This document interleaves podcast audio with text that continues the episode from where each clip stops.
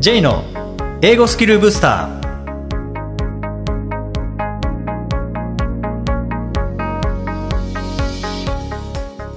こんにちは。J こと早川浩二です。こんにちは。アシスタントのあきです。この番組は旅行や仕事で英語を使えるようになりたい方 TOEIC などの資格試験の勉強をしている方英語学習へのモチベーションを高めたい方にスキルアップのコツをお伝えしていく番組です。J さん今回もよろしくお願いします。よろしくお願いします。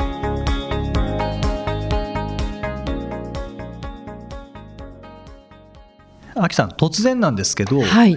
留学って何のためにするんでしょうか？はいまあ、いろんな目的持たれて留学される方多いと思うんですけどやっぱり語学力向上のために留学される方が多いんじゃないですかね。うんまあ、ほとんど多分そうですよね、はい。でそれはもちろん正しいですし、えーその目的間違ってないですし、はい。えー語学力上げて帰られる方多いと思うんですけどその留学が次の仕事につながったらいいなってああそれが一番の理想かもしれないです。よね、そうすると仕事に就くために言葉を学ぶっはいていうのは結構アジア各国の人たちはそういう学び方かなと思うんですよね。ああ見据えてるってことですね先を。だから語学の習得が早くなるっていうところもはいあるかなと思うんですけど、まあ、実はえー12月にセブンに行った時に、はいえーそういった留学を仕事につなげるためにはどうしたらいいかという視点からセブで IT を英語で学ぶという学校を創業された方いらっしゃるんですけども、えーその方に今回はインタビューしてきました。はい。はい、で今回インタビューさせていただいたのが、えークレドという留学学科を作られた、えー横田武雄さんです、えーインタビューお聞きください、えー今回はクレド IT 留学 CEO の横田武雄さんにお越しいただきました横田さんよろしくお願いしますはじめまして、クレドの横田と申します。よろしくお願いします。まず簡単にあのクレドのご紹介をいただきたいんですけどもよろしいでしょうか？はい、ありがとうございます。クレドはですね、まあ、セブ島で、まあ、英語と IT、まあ、プログラミングとかウェブデザインですね、を、まあ、学べる、まあ、英語でそのまま学べる学校として、まあ、日系でいうと唯一政府公認の学校として、あのー運営をさせていただいている学校ですね。学校。はい。で大体大体年間日本人の方が1000名ぐらい来ていただいて、はい、そうですね、まあ、あのキャリアアップとかキャリアチェンジを目指されている方が、まあ、メインなんですけれども、はい。そういった方が英語と IT を身につける学校として、まあ、やらせていただいている形です。うん。はい。あの横田さんもともと留学されてたんですか？はい、そうですね。はい。もともと私はあの2012年ですね、はい。にあの大学院で交換留学のプログラムとして、えーアフリカに1年間いたんですね。アフリカ。はい、そうですね。アフリカのどちらですか？アフリカの、まあ、東アフリカのウガンダっていう国なんですけれども、ウガンダははいい、そちらに行かせていただいてましたね。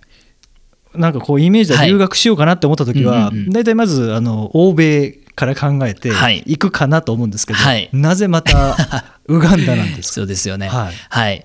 あの、簡単に私のその、まあ、経歴みたいなところの話すると、はいまあ、あの、いわゆる一般的な、まあ、大学の時代から話をすると、一般的な、こう、国立大学の四大を出て、まあ、一般的な東証一部の大企業にこう内定をいただいて、で、まあ、その内定を蹴って、こう、大学院に行ってるんですけれども、そうなんですよ。で、まあ、その経緯としましては、えーまあ、我々の世代、まあ、私、平成2年生まれなんですけれども、大学に入った瞬間、大学1年になった瞬間に、まあ、いわゆるリーマンショックっていうのが起きてるんですよ。うん。でいわゆるまあ世の中のこの安定とかレールに敷かれたものみたいなレールの上を歩いていくみたいなこのレールが一気にこう崩れ去る体験をしてまして、はい。でさらに大学3年の時に東日本大震災もまあ起こりまして、はい。まあ、そういったところでじゃあ今まで思っていたこの当たり前とか安定みたいなものが割とちょっとあの日本のことは大好きなんですけどももしかしたら日本のこの制度とか仕組みって怪しいんじゃないかなみたいなことをこう考え始めるようになったと。でそこで一応まああのとは言ってもですね、まあ、なかなかそのレールのから外れることって結構難しくて、まあ、そのままあの大手の会社にこうアプライをして内定までいただいたんですけれども、まあ、大手の会社のやり方もちょっと端的に言うとそこまで自分自身に合わなかったっていうところがあって、まあ、研修の段階でもう内定を辞退してじゃあ、えー日本国内のこういった制度とかシステムとか安定みたいなものがちょっと怪しいぞってこう考えた時に、はい。じゃあ世界だっていうことでなるほど。で世界でちょっと言い方は悪いんですけれども一番悪いとこに言っておけば、うん。あとは世界中楽なんじゃないかって考えたんですね。ちょっと合ってるかわからないですだけれども。からアフリカなんですね。そうなんですよ。でアフリカに留学された後、はい。まあ今まあ、この収録もはい。セブで、あフィリピンありがとうございます。のセブで撮ってますけども。先生にお越しいただいて。いえいえとんでもないです、もう本当にこうアフリカとフィリピンっていうのははい。つながりってあんまないような気がするんですけどね。留学された後どのような経緯ではい。こうセブに学校を作るっていうここまで多分話すと4時間ぐらいかかるかもしれないですけは いどそれをちょっとコンパクトにまとめてい。ただくとどんな感じなんですか、はい。はい。まあ、端的に言うと、はい。あの僕がそのアフリカの留学っていうものを通して人生がまあものすごくいい方向に変わっていったんですね。そうなんですよ。で、まあやっぱり留学っていうのは、まあ、海外に出るってことも大きく、まあその海外に出る時点ですごくいい経験、まあに日本人にとってはすごくいい経験だなというふうに思ってるんですけれども、そこにさらにまあスキルっていう地に足のついたものっていうのを見つけられることができるんですね。はいで私の場合はちょっと大学院の専門分野っていうところと、まあ、プラスアルファでやはり英語っていうところだったんですけれども、まあ、それを身につけることによってやはり自分のこう個人の可能性っていうものが圧倒的に変わる、変わっていくっていうのをまさにもう体感的に感じましたし、やっぱり付き合う人の幅だったりだとか自分がやれることの幅だったりだとか圧倒的にこう変わっていたと。で端的にはまあ人生が大きく変わっいい方向に変わっていったんですけれども、でまあ、このことによって、まあ、あの留学っていうものを、まあ、日本にシンプルに、まあ、いろんな人たち日本の人たちっていうところに、あのどんどんどんどんこう体験をしてもらいたいなと思ったんですね。うんまあ、まあ、具体的に言うと僕の友人にもう留学みんな行った方がいいよみたいなことをはいもうどんどん進めてたんですよ。うんでそれをこういろいろ考えた時にじゃあ僕はこの留学なるもので人生変わったからこの体験をやっぱ広げたいって考えた時に僕のアプローチとしてはやっぱ学校を作ってみたいっていうところがあったんですね。はいはいでなので海外でそういった日本人の人たちが留学、まあ、海外にこう、まあ、私が体験をしたような、えーことっていうのを、まあ、体験できるような何かこう仕組みっていうものを作りたいと思って、それがまあ学校だったと。でその第一歩としてどこがいいのかなってこういろいろ考えていた時に、まああのいろいろこう国を探したりだとか、まあ、語学学校を見てみたりとかしたんですけれども、やっぱセブが一番だったんですね。うん日本人が留学する第一歩として、まあ、より多くの人たちが来る先として、まあ、いろんなことを鑑みたとこ時に、まあ、学習効果とか、はい。まあ、生きやすさとかコストとか、いろいろ考えた時にやっぱセブ島留学だったんですよ。なるほど。でその時セブ島留学がすごくまあ注目をあのーまあ、集めているタイミング、まさに2012年13年あたりですけれども非常にこうマーケットとしても伸びているタイミングで、これはすごく面白いだろうということでもうセブにそのままアフリカから留学に行くと。アフリカからそうそうなんですよ。はい日本に戻ってきてじゃないんですそうなんですよ。そのまま留学に行かせていただいてっていう形ですね。はい。でもそこにもやっぱ戦略があるんですねいや、そうでもないです。もう今思えば、あの、はい今話すとこう綺麗な話になってますけども、もう当時はもう何言ってんだお前はみたいな、あの、自分の中で迷いながら、とりあえずでも行ってみるしかない。もう怖いけど行ってみるしかない。はい怖いというか、まあ先もわからないんだけれど、まあ行ってみるしかないってことで行ったっていう形ですね。そのまままたセブンに。でもやっぱり面白いのはこうはい。日本で就職しようと思ったけどちょっと違うぞと、はい。そして世界に出ましたよね、はい。でそれがまあアメリカとかイギリスとかじゃなくて、まあ、一番こう、まあ、底辺を、はい。言い方はあれですけども、はい。底辺を見たはい。いということで,、ですね。アフリカですよね。で今度は、まあ、捨てたわけじゃないと思いますけども、やっぱり日本に対して何かこう強い思いがやっぱあるっていうことですよね。ね。はい。そうもう日本なんかいらない俺んは海外に行くんだっていうことではなくて、はい。まあ、日本は出たけれど、はいやっぱり日本に対してはい何かをこう道を作りたいみたはいい。なはい。ところで、まあ、セブンにはい来。たということですけど、そうですねれ学校を作りに来たっていう感じですか？そうですね。ももう完全にちょっと学校を作るためにはい来たっていう形で、それはすぐによし学校作ろうって言ってセブンに来て、はい。作れるものなんですか？あそれが結構やっぱり難しくて、ですです はい、あの政府公認のって話とかありますけど、あやっぱり、はい。あのそういったライセンスの付与だったりだとか、まあ、カリキュラムを作ることだって、まあ、いろいろ施設をまあこう作ったりだとかってことでお金も必要ですし、はい。まあ、時間もかかるんですけれども、まあ、その中で私が選んだ道としては、まあ、セブ島留学の中で一番、まあ、ある意味イケてる学校に留学にすれば、はい。留学すればそこでまあノウハウ、まあ、言い方あれですけど、はい。盗めるんじゃないかなっていうことで、はいはい。一番イケてる学校に留学に行ったんですよ。うん。はい。まあ、それがまあ言っ大丈夫ですかね、まあ、はい。 QQ English さんっていう、まあ、日系で一番大きな学校ですけれども、まあ、そこにこう留学に行ったと、はい。でそこで、まあ、たまたまこう代表の方がい。らっしゃったんで、はい。たまたま学校にいたんですよ、留学してるタイミングで、はい。なんかいろいろとこうメモとか自分が取りながら、このノウハウは使えるな、使えないなみたいなことをやりながら、そしたらたまたまいらっしゃって、はい。この話をもうそのまましたんですね。うん。あの学校作りたいと思ってて、はい。学校作るために僕、 QQ English に来てますって言ったら、はい。い、やお前スパイじゃねえかって言われて。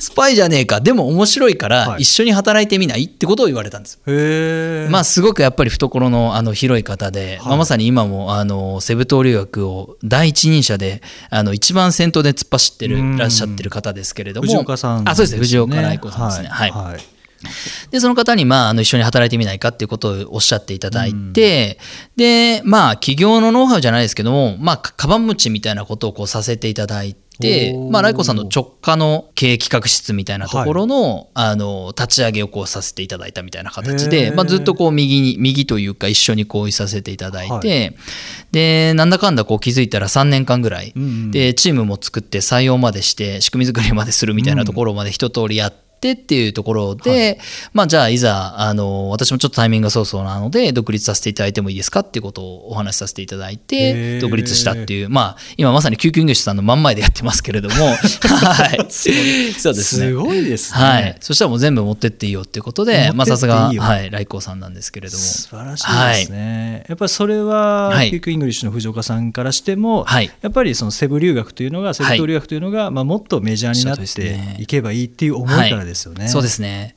で私たちはやっぱりあのど真ん中のこう英語留学っていうのをやっているわけではなくてうん。やはりまあ英語を使って IT をやっていくとか、はい。まあ、当校の場合あの医療とか看護の学校もグループ会社として持ってますけれどもんですね。はい。まあ、そういったところで英語で医療をやっていく、うん。でそういったところでプラスアルファの専門スキルをあの身につけていただける学校としてやらせていただいているので、まあ、あの言い方はあれですけども度胸号ではないっていう形なんです。確かにそうですね。はい、ちょっとマーケットも違うようなところでやらせていただいているので、はいまあ、そういったところもあってあの当然ライトさんのお人柄もありますけれども、い。まあ、いいよっていうことでやらせていただいているような形です。はい。その通常やっぱり留学っていうと、はい。語学を身につけるものとか、はい。まあ、経験のためにするものっていうイメージがあると思うんですけども、その中で横田さんがこう IT を英語で学ぶ、はい。うんうん。その IT かける英語っていう、はい。まあ、仕事につなげる留学ですよね、はい。うんうんそこに目をつけたきっかけっていうのはあるんですか、まあ、そういう意味で言うとちょっと私のまた昔のお話になってくるんですけれどももともと私はもう小学校ぐらいからこうパソコンをまあ親からこうある種与えられたっていうとあれですけれども、まあ、家庭にあるパソコンがあって誰も使わなかったので、うん。まあ、私専用のパソコンみたいなものがもうあったんこですね。れがあの平成生まれの強みですよね。はい。はい。僕は昭和なのでそういう状況じゃなかったですけども、はい。はい。まあ、それがあって、まあ、まさにもうパソコンを使って例えばあの僕の場合オンラインゲームとかよくやってたんですけれども、まあ、そのインターネットを通じて友達を作るとかコミュニティを作るとか、うん。まあ、人と関わって何か新しいことをやっていくみたいなことが結構当たり前で、で、まあ、オンラインゲームやる中でコミュニティをこう立ち上げて、はい。なんかあの大富豪のなんかオンラインゲームをやるチームを作ったりだとか、まあ、それで大会出てみたりだとかはい。みたいなことをやっていて、まあ、ある種インターネットが当たり前な環境だったんですね。うん。でその中でまあ大学の時に、まあ、インターネットを使って、まあ、あの何かこうまあお金稼ぎできないかなみたいな、まあ、バイトを普通にやるのも面白くないので、みたいなことでこうホームページを作ってそのホームページでこう商品を、まあ、具体的に言うと僕の場合は健康食品とか結構、あの自分で食べてレビューしてみたいなことで売ってたりしたんですけど、うんはいまあ、いわゆるアフィリエイトですね、はいはい。まあ、みたいなことをやってた関係もあって、まあ、そのインターネットの知見まあ、いわゆるなんかウェブマーケティングみたいなところの知見が多少あったんですね。うんでその関係もあって、まあ、あの QQ English で先ほど申し上げたこう経営企画室みたいなとこ入らせてもらったタイミングで、まあ、あのウェブのチーム、まあ、いわゆるウェブマーケティングチームを合わせて作ってくれみたいな形でこう、うん。ウェブマーケティングチームをこう作って、はい。デザイナーさんを採用してエンジニアさんを採用してチーム作ってホームページを運用するみたいなことをやってたんですよ。はい。でそのタイミングで、まあ、本格的にこうビジネスとして IT を使ってやるタイミングがそのタイミングだったんですけれども、まあ、その時に、まあ、 QQ English って、まあ、大体年間留学生の数でいうと、まあ、3000人とか4000人ぐらいこう来てるような学校さんなんですけれども、そのほとんどがインターネットのホームページいわゆる QQ English 公式ホームページを見て、留学をあの意思決定される方がほとんどだったんですね。うんはい、で、自分にとっては、まあ、あのビジネスで関わるのも初めてだったので、留学っていう人生を変えるような意思決定を世の中の人たちはインターネットのホームページ一つ見ただけでやるんだってことに気がついたと。はい、はい、でそうすると、まあ、インターネットっていうものを通して人間っていうものはどんどん新しいものを例えば作ったりとか意思決定したりだとか行動を起こしたりだとかある種人生をどんどんどんどん変えていくんだなってことに気がついたと、はい、でそうするとこれからの人たちっていうのは絶対これインターネット IT っていうものを学ばなきゃいけないなって体感的にこうすごく思ってでその時にまあ英語の学校も当然留学の学校っていうところが最初だったんですけれどもいやこれからってもう英語だけじゃなくてこれ絶対 IT 学ばなきゃいけないっていうことで IT 留学っていうのをまあ始めたような形です。あじゃあもうセブンに来た時にはその、はい、もう思いというかこう考えはまだなかったんですね。そうですね。インターネットはもう当たり前で体感的には当然理解をしていて重要性みたいなところは理解してたんですけどもそれを確信したのはもうセブの仕事を通じてっていう形です。はい、で今クレドで学ばれてる方っていうのは、どういった方なんですかね？はいやはりあの先ほど申し上げたんですけれども、まあ、社会人の方がメインで、はい。うん、まあ、留学っていうとやはり学生の方がもうこうメインのようなイメージ感はありますけれども、ねはい、まあ、セブ島留学も実際にまあ60%ぐらいが学生の方だと思うんですけども、はい、の場合ですと20代後半から30代の社会人の方が大体70%以上。留学生の70%以上がそういった方。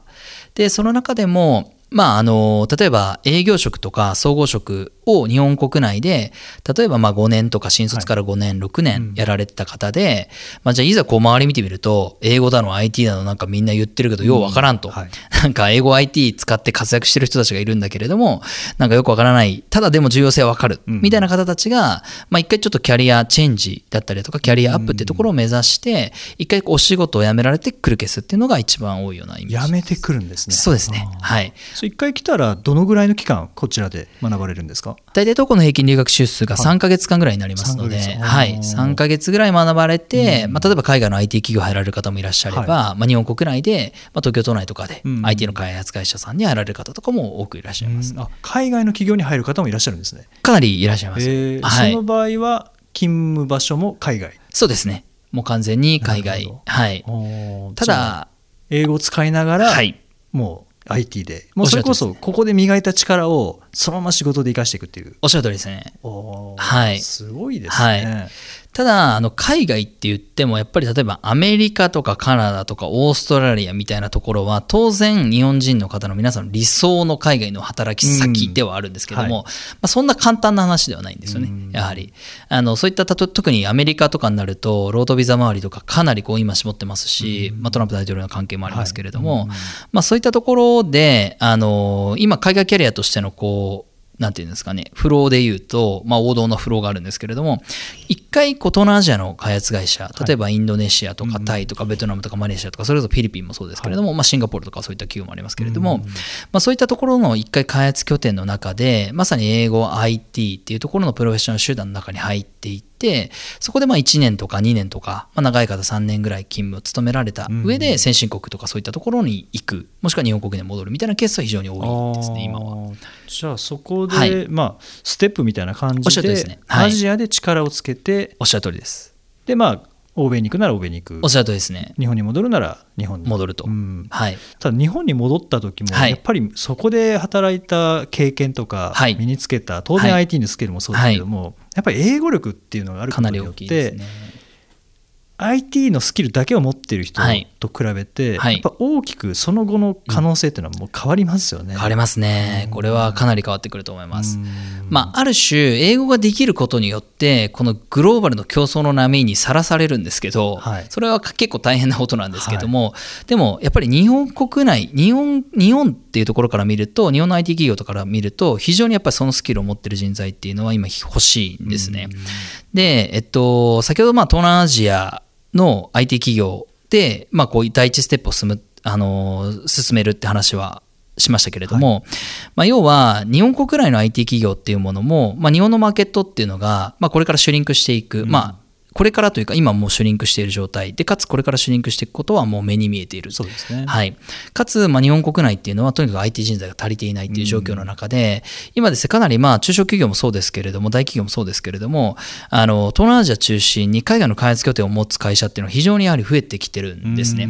でその時にやっぱり必要になる人っていうのが、この、まあ、よくブリッジ SE とかって呼ばれますけれども、まあ、いわゆるその橋掛けになる人たち、まあ、英語と IT を使える人材で、海外の開発拠点と日本の本社みたいなところとこの橋渡しができる人っていうのがやっぱり非常に重要なんですね。でここのポジションというのは今かなりもうやっぱり余っていてあ余っているというかまあ空いていて、はい。そういったところに入っていく。でそのスキルっていうのがやっぱり日本に戻ろうが海外にいようがすごく今重要になってきているので、うん。まあ、そういったところでそういった人材をまあ育てているような形です。ということは、まあ、こちらで IT と英語を学んで身につけて、日本に戻ったとしても、はい。それはそのまま活かせるそうですね。ということですね。はい。はいあ例えばメルカリさんっはい。てあるじゃないですか、メルカリっていう会社会社あると思うんですけども、メルカリさんは例えば2019年の新卒採用で、まあ、大体よく話をするんですけど、まあ、ニュースとかでも出てる内容ですけれども50人新卒の採用をしてるんですね。エンジニアの枠で,、で50人のうちのその47人がもう日本国内でインド人なんですよ。うーん。そうなんですよ。50人のうち47人。47人がもうインド人っていう、まあ、彼ら当然英語が共通言語ですしね。まあ、その中には当然日本語を使えるインド人も取ってる採用してるはずなんですけれども、まあ、あのやっぱり英語がメインになってきてるんですね日本国内にいようがいまいが。でメルカリの場合だと日本国内に翻訳チームもいるぐらい、はい。やっぱり海外の文献を読んでたりだとかそういった海外のインド人を取りに行ってたりだとか、インド人と一緒に働いていく環境みたいなところ、まあ、いわゆる英語ネイティブの人たち、まあ、英語ごめんなさい、インド人非ネイティブかもしれないですけれども、英語ネイティブの人たちとか、英語を当たり前にこう使っている人たちと一緒に働く、その人たちと、その人たちが発信している情報とかをキャッチアップしていくみたいな環境っていうのを整えていて、日本国内でも。まあ、そういったところにやっぱり入れる、入っていける。そのためには英語と IT が必要になってくるっていう形なんですね。うんはい。じゃあもうそれを目指してはい。こう日本からまあ仕事を辞めて、はい。まあ、クレドさんに留学されるそうですねっていう。感じですよね。はい。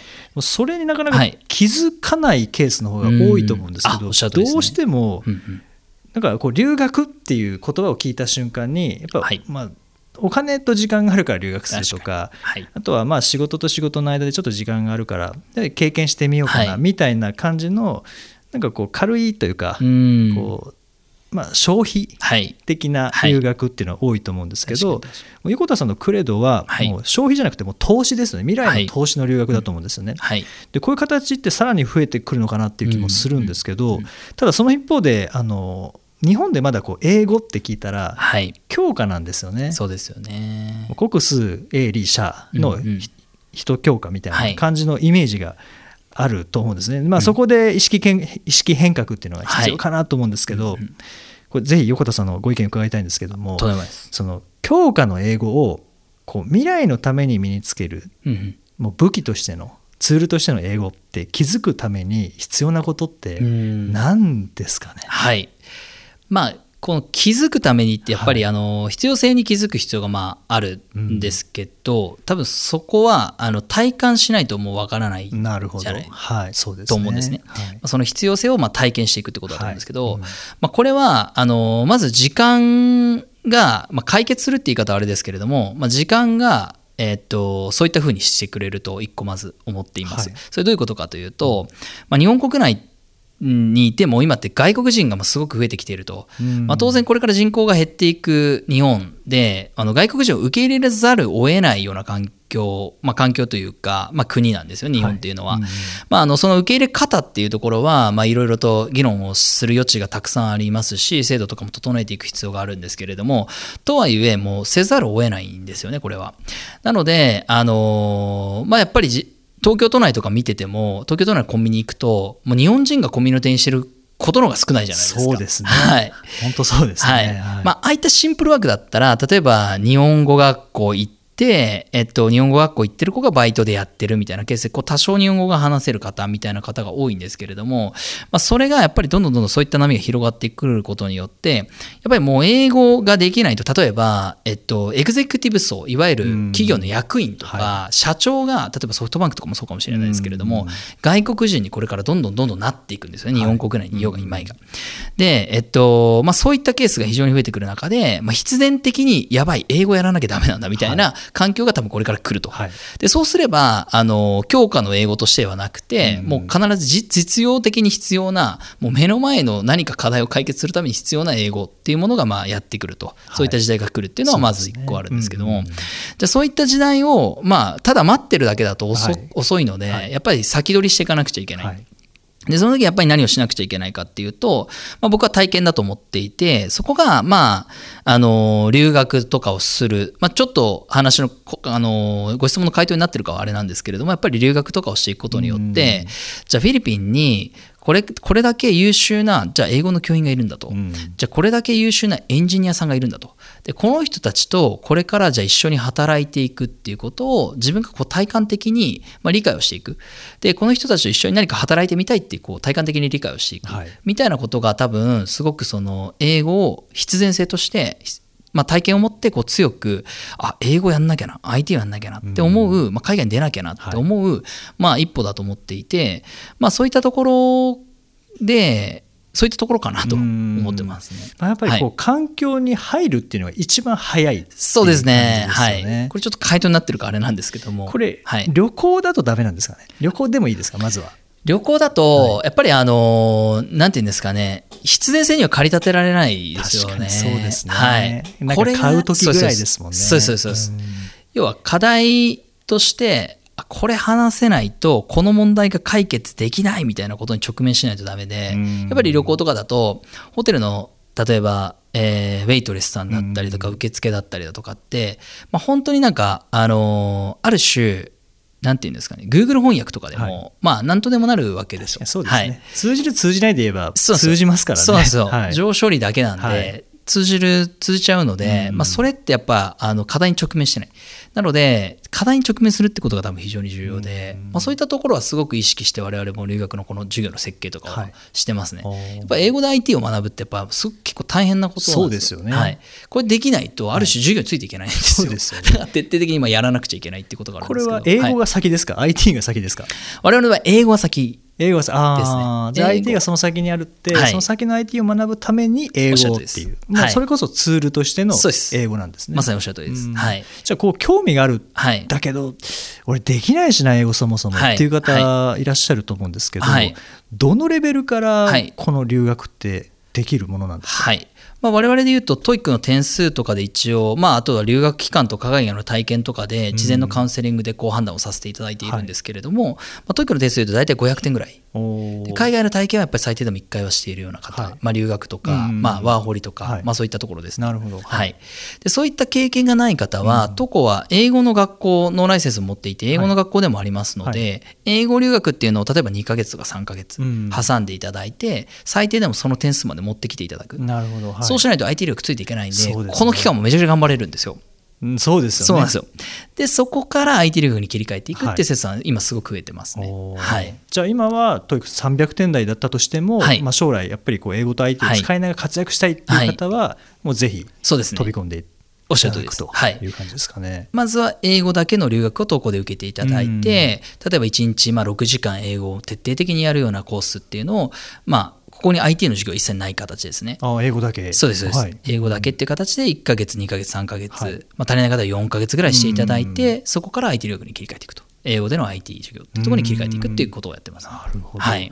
もうやっぱこう留学のイメージがガラッと多分変わったんじゃないかなと思うんですけども、はい。ぜひまた次回はさらに留学を成功させるためにどうしたらいいかというお話を伺いたいと思います、はい。今回どうもありがとうございました。ありがとうございます。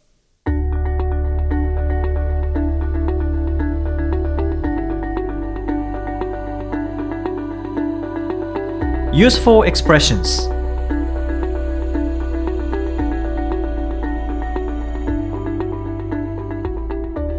続いてはビジネスや日常で使えるお役立ち表現をご紹介いただきます。J さん今回の表現は何でしょうか？はい、えー今回は Are you available? Are you available? まあ空いてますか？みたいな感じですね。はい。はいまあ、例えば Are you available tomorrow morning? とかですね。あ明日の朝空いてますか？とか、はい Are you available now? とかですね。はい今手空いてますか？みたいな時に使うんです。これ結構ビジネスで出てきますよね。使いますし、うんまた教育の話で恐縮ですけども多分200問中絶対23回出てきまあせん。絶対出てきますね、はい。まあ、絶対出てくると何かというと絶対ビジネスで使うと使いううことはいですよね。ですねはい、でこれは「available」という単語はもちろん人の時間が空いてるかどうかっていう時にも使えますし、はい。あとは会議室が空いてるかどうかとかはい。物にも使えるそうですね使えますし、うん。あとは買えるかどうかっていう店商品がですね買えるかどうかっていう時にも使えますよね。はい。もういろいろ使えるのでもうその都度利用できるとか空いているとか、はい。えー都合がいいとかっていう日本語訳にせずに、はい。もうもうあのかなり抽象的になりますけども OK っていう意味でいいかなと思うんですよね。そうですね、うん。そこにあるみたいな OK、もう OK ね。使える状態にあるそうですね。はい。だからあ、The meeting room is available って言ったら meeting room is OK ですし、John is available って言ったらはい。John is OK ですし、This product is available って言ったら This product is OK ですからね。はいはい、はいあそうやって覚えておくとわざわざこう状況に応じて訳を変えるっていうか意味合いを変える必要なくなりますね。そうですね。そうですね。まあ、available は本当に便利ですよね。すごい使いますよね。でも使えますよね。例えば今この収録している会議室ですね、えーここ Wi-Fi 使えるんですけど Wi-Fi is available って言えますもんね。あ言えますね。うんはいはい。ですね。はあとはまあそれも実際使ってほしいですね。あの海外行ってもし、あのパソコンをお持ちなのであれば、うんここ Wi-Fi 使えますかっていう意味ではい疑問文で、Is Wi-Fi available here? みたいそうですねな感じでい。そしたら Sure って言ってパスワードはいはいと ID くれますね。渡してくれますね、紙で。はいそんな感じでも出張先とかでレストランとかに入った時にそんな感じで使えますようんね。使えますね。あと、まあ、available っていうのはあの品詞で言うと形容詞なんですけど、結構名詞の形で使ったりもしますよね。はい、あのーこれ外資の会社の方とかだと、はい、ちょっと明日の availability どうなってる君みたいな、ななんかその都合を聞くときに都合どうとかじゃなくてあアベ availability どうなの？とか聞きますよね。あもうカタカナになってるんですね。そうですねカタカナとして使っている。 availability。はい。 availability って日本語で言うと何ですかね？なんでしょう？都合日程？予定？都合よって、なんでしょね。そううですね。空き具合とかね。スケジュールのスケジ状ュールあ況そうでね。どうですすかみたいな。実際にこの間あの私の勤務先ではもう来年のその仕事の状況を、はい。あのどうするのかっていうふうに、あの聞かれたんですけれども、その時に来年の availability を教えてくださいっていうメールがもう availability そのまんまできました。結構もう業界なんかによってはこういう感じで、はい。もうカタカナというかもう英語がバンバン入っているところっていうのは使ってると思います。そのまま。まあ、はい。そういう意味でやっぱりルーさんのルー語っていうのは すごいなと思いますけどね。時代を先取りしてるのかなって思いますけどね。うん。うん。でもこうやって使っていくとそれこそルー語で使っていくと単語を覚えるんですよねいや覚えますしその使う状況もなんかインプットできるかなっていう。んそうなんですよねだからルー語っていうのはふざけてるようでふざけてるんですけどでもその効果はすごいものがあるんですよね ぜひぜひ日常でそんな感じで使っていただきたいですうんね。外資の会社だとそれ当たり前当たり前ですよね。ですよね。はい。リバイスしといてとそうですね。か、ルー語とも思わずに普通に使ってますからね。まさかあれが笑いになるなんてって思ってると思います。確かにそうですよね。そうそう。でルーさんもそうなんですけどルーさんお父さんが4カ国語を話せる人ですごい。そうなんですよ。でそのお父さんがそうやってへーあストロベリーをいいとするかみたいな感じで 家でも。家で言っていた、なる。うん、とあとルーさんの高校時代の彼女が帰国子女ではい。その方もじゃあルー語喋ってるわけですねきっと。でそれを聞いてなんだこのしゃしゃべり方はみたいな、うんうん。はいなるほど。うんでそれが芸風になったっはいはい。ていうことなんですよね。まあそれを面白おかしく together しようぜみたいな感じではいはい。使われているっていう感じで、寝耳にウォーターでしたっけ？ネミニウォーターとかですね。それ外資の方は多分そんなことは言わないと思うんですけど。そうですね。はい。まあでも楽しみながらうん、できますねできますよね習得できそうですうんいう感じで本当に日本語の中に英語を入れるだけでも文脈が出来上がるので、前にですね他の講師の方が方が言ってたんですけれども、何か新しい単語を学んでほしい時に、わざとルー語でストーリーを作ってみて隣の友達に喋りかけてみようみたいなアクティビティをやあのやってもらったって言ってました。それいいですね。まあ、それもなんかいあの使い方も学べますしねうん。印象にも残ると思うので結構面白い会話になったりとかして。なので、うん、やってみるといいかもしれなそいうでですすね、まあ、ルーさんの話出たのであの実は、えールーさんにもこのポッドキャストでインタビューさせていただいてますのであのリンクから、えーぜひご興味ある方はあ、えールーさんのインタビューをはい聞いてみていただければと思います。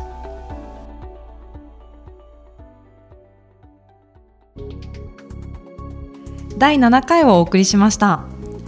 え J さん、はい、1月13日は成人の日でしたけれどあもーそうですね。はい、何か成人の日思い出ありますか？思い出。その日のこととかないです。ない。でも出られましたか？僕出てないんですよ成人式。お仕事とか？いやいやいや、違いますよね。うんうん、違うんですけど、えーあのーそうなんですか。僕はあのー、まあ、中学時代不登校だったって話は前にしましたけど、はい。不登校で失ったものって結構大きくて、はい。友達がいなくなったんですよね。うん。あいや声かけたら多分話してくれたと思うんですけど、やっぱりなかなか声かけづらいじゃないですか。あで、まあ、その後高校行ってでもまあ同じ感じでこう話すっていう友達はそんないなかったー。ので成人式に出てもあの寂しいだけなんですよね。あー確かにはい。そうかも、まあ、それが一つの理由とあともう一つは、僕その時二十歳の時だから専門学校2年生だったんですけど、はい。ね、専門学校2年生の時は次大学行こうと思ってたので、はい。僕その時受験勉強してたんですよね。ああじゃあもう行ってる場合じゃないうん、だから勉強してましたね。なるほど。でもはい。意識してましたか、その日成人の日でい式があるしてないです全然。あもう気づいたら過ぎ去ってた。いやそそんなんでもないですけど 一応あ今日だなと思いましたけど、はい。別にあの行きたいなとは思ってないですし。ああそうなんですね。そうですね。あの辺りはそうですね。さあんまりそういう友達関係の楽しみっていうのはない抜けてる完全に抜けてるんですよね。ですねはい、そうですね。だから思い出はないんですけどね。はい。ああいいと思いますよ成人式っていはいうイベントはですね。あきさん何かありますか？私はですね成人式の日に大雪だったんです成人式の日って大体大雪ですよね。なんか当たっちゃうんですよね。ね毎年そうですよね。すごい大変だったの覚えてますむしろもうそれぐらいしか正直その友達のうんぬんかんぬん正直覚えてなくてとにかく雪移動が大変だったっていうことしか覚えてないんですねかも振り袖ですか？振り袖ですそれが大変ですよね。あ確か草履普通履くじゃないですか、でも長靴で行ったんですよ。そりゃそうですよね。そうなんです。大変な思い出ですね。それも。はいそんなぐらいですかね。そうですね。もしかしたらリスナーの方の中に、えー成人の日を迎えられた方い。らっしゃるかもしれませんので、えー改めましておめでとうございまおすめでとうございます。さてこの番組ではリクエストやご感想をお待ちしています。メッセージは J さんのウェブサイト J's ブースターステーションにお問い合わせフォームがありますのでお気軽にお送りください。また毎日配信の単語メールボキャブラリーブースターの購読もおすすめです。J さん今週もありがとうございました。ありがとうございました。Thank you for joining us. Have a nice week.